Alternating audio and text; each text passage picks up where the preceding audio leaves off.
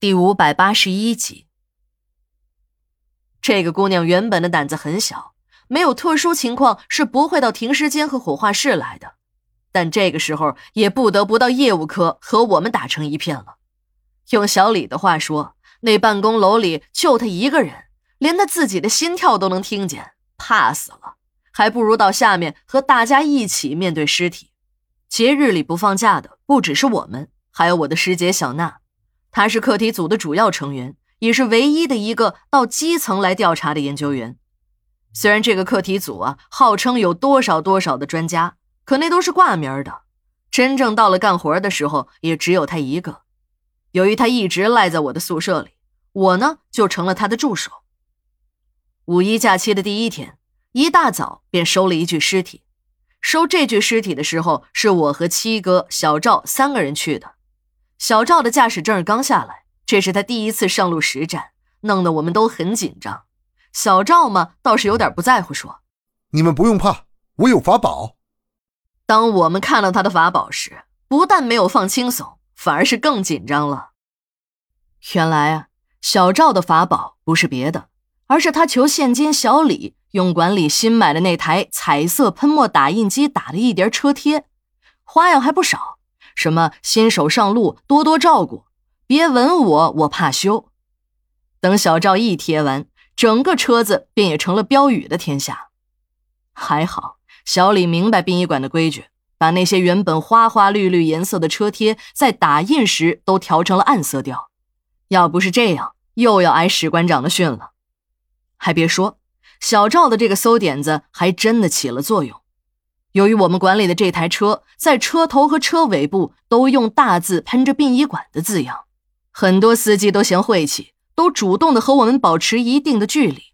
而今天效果就更明显了，那些车见了小赵的标语，都纷纷给这个马路杀手行方便。即使是小赵不小心闯了那次红灯，交警也是在狠狠的瞪了两眼之后便放行了。本市这个死在了五一假期第一天的，还是个不小的人物。这人物虽然不小，可这人呢，丢的也够大的。死的这个家伙是本市某慈善组织的一个会长。至于是哪家慈善组织，这里为了方便，也就不再点名了。这么说吧，如果一个世界性的民间慈善组织到了中国，也成了中国特色的官办，那想不出事儿都难。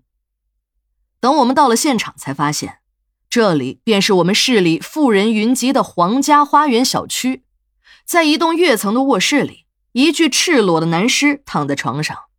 看来这个领导是在晚上加班时阵亡的。要不是刘姐提醒我，我还没认出来呢。这个人竟然和我们是一个系统的，脑袋上顶着的除了有某某会会长之外，还兼任着我们民政局的副局长。早就听说这个小子不地道。用民众捐的善款炒房买车，这还不算，在外面还有不少的女人。这些女人呢，也都是用这些善款养着的。果然，现场的办案人员向我们证实，这里并不是这个会长的家。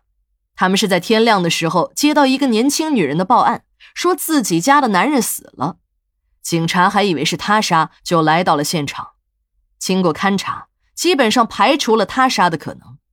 那个女人的身份也已经查清楚了，两个人并非夫妻，而是这个会长新收的二奶，还处于试用期。那个处于试用期的二奶竟然对警察说，让警察给他做主，把这个会长欠他的工钱给讨回来。官员裸死在床上，这可是一个天大的新闻呢！一时间，消息像长了翅膀一样的飞了出去，还没等我们的业务办完呢。那些记者们便在小区里架上了长枪短炮，到处在寻找着知情者采访。在这些被采访者的叙述中，不少都是揭发这个会长贪污受贿、包二奶。这些故事中，一个从一所小学里退休下来的老校长讲的故事更是耐人寻味了。